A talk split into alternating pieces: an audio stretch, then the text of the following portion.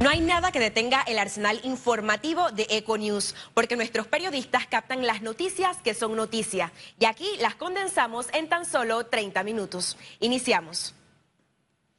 La Contraloría inició la auditoría de la planilla 172 de la Asamblea Nacional y detectó al menos un caso de dualidad. En una evaluación previa que determinó que existe dualidad en al menos un caso de contratación, se trata del ciudadano Javier Ortega, quien mantiene un contrato por servicios profesionales en la planilla 172, aun cuando figura como director de Relaciones Públicas en la Autoridad de Aseo Urbano y Domiciliario. El contralor Gerardo Solís, producto de este hallazgo, instruyó a la Dirección de Fiscalización la verificación de todas las planillas correspondientes al órgano legislativo e inmediatamente se tengan los resultados, procederán a comunicar con transparencia los nombres de los funcionarios. Tras cinco votos a favor, nueve en contra y cinco abstenciones, el Pleno de la Asamblea Nacional no suspendió el proyecto de violencia política contra la mujer.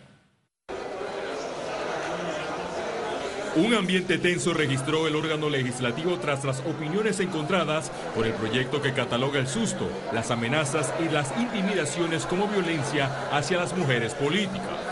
Dicen que el que asuste, entonces si yo le hago ¡buf! a una persona, a una mujer en este caso, Marilyn, si yo le hago ¡buf! Ya estoy asustando. La discusión duró más de una hora. En dos ocasiones el Pleno pausó el debate y los bandos políticos buscaban consenso ante las peticiones de suspensión y rechazo. Se va a leer ahora... Presidente, para cuestión de orden... Eh, compañero, estoy en el uso de la palabra, compañero.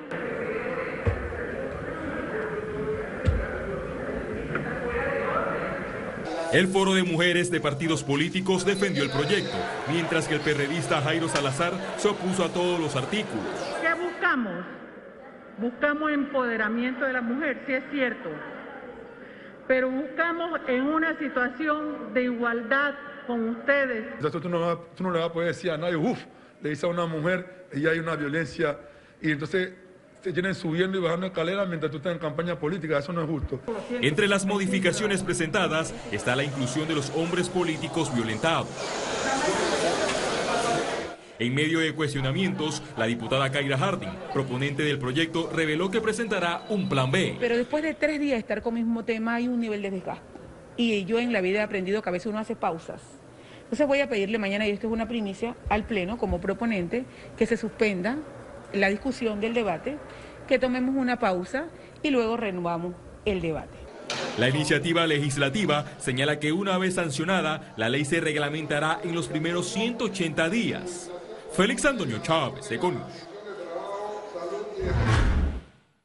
Los diputados de la Asamblea Nacional recomendaron inhabilitar a la empresa española FCC tras los escándalos y retrasos en la ciudad hospitalaria. La Subcomisión de Infraestructura concluyó este miércoles el informe luego de la citación de directivos de FCC a la Asamblea Nacional. A juicio de los diputados, la construcción de la ciudad hospitalaria fue paralizada y actualmente registra poco avance.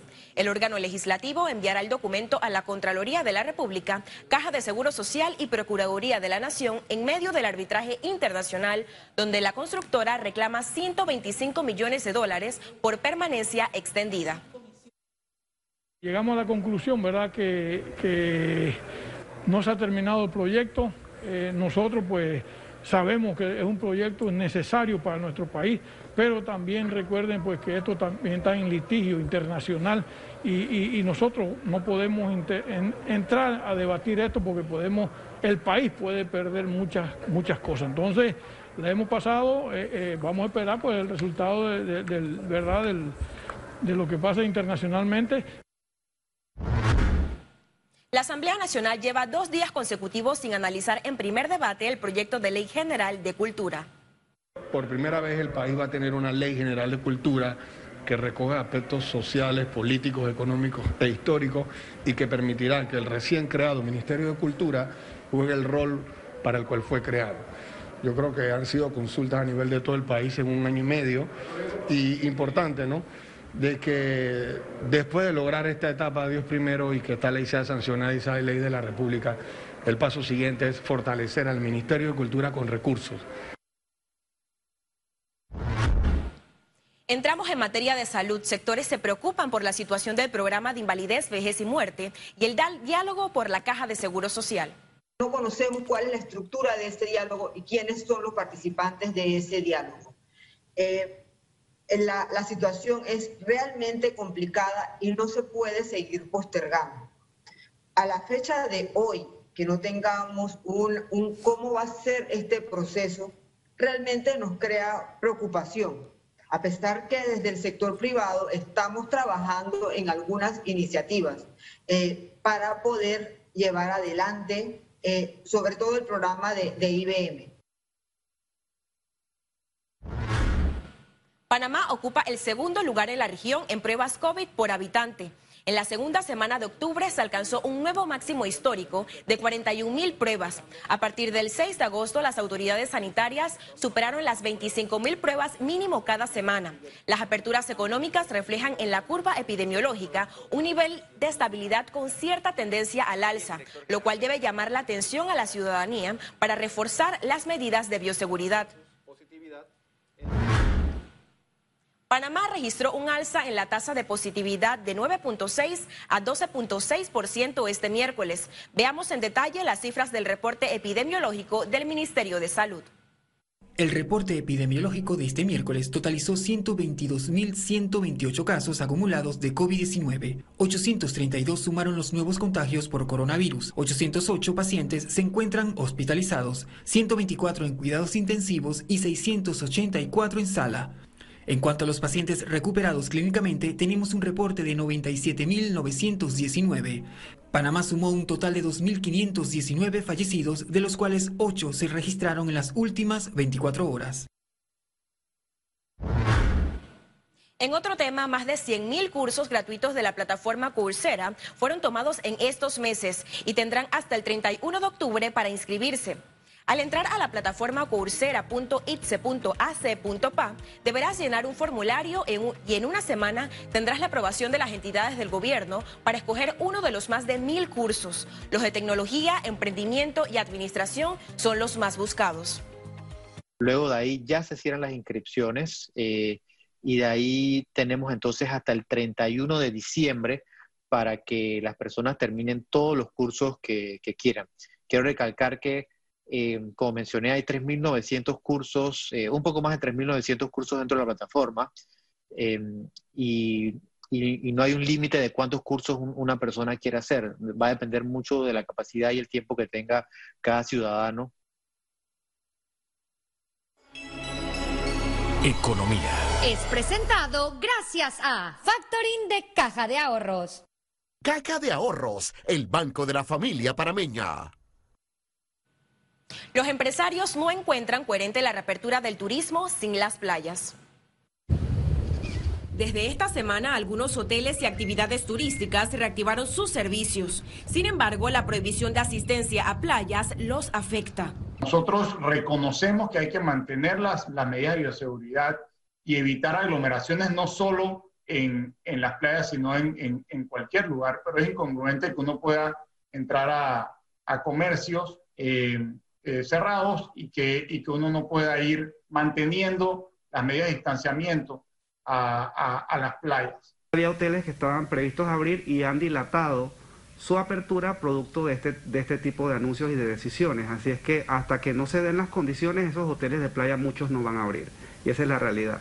La medida ocasionó que algunas reservas fueran canceladas.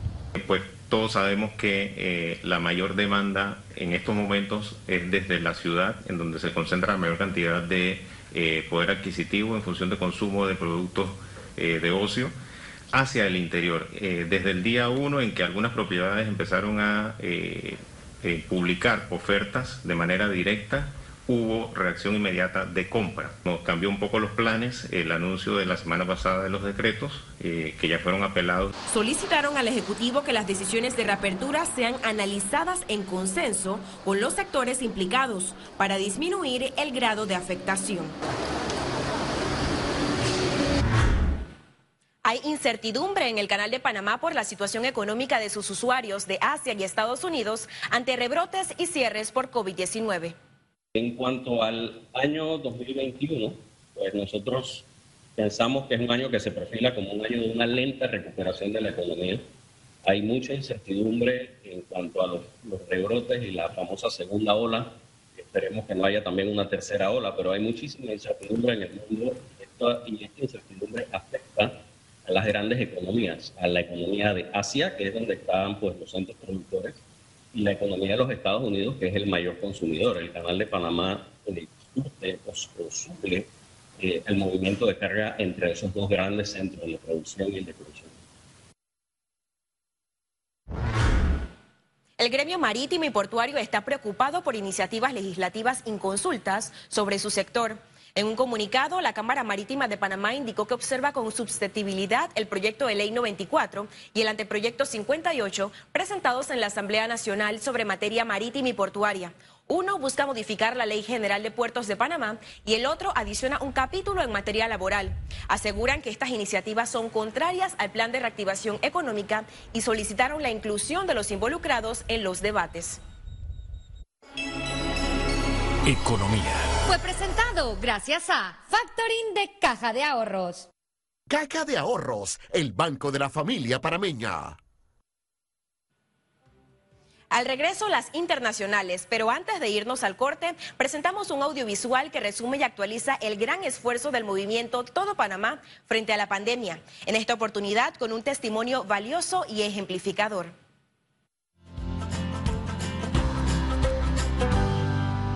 Cuando ya vino y me hicieron el hisopado y la verdad que sentí miedo. Mi nombre es Renato Antonio Pérez, tengo 59 años, soy técnico biomédico de profesión.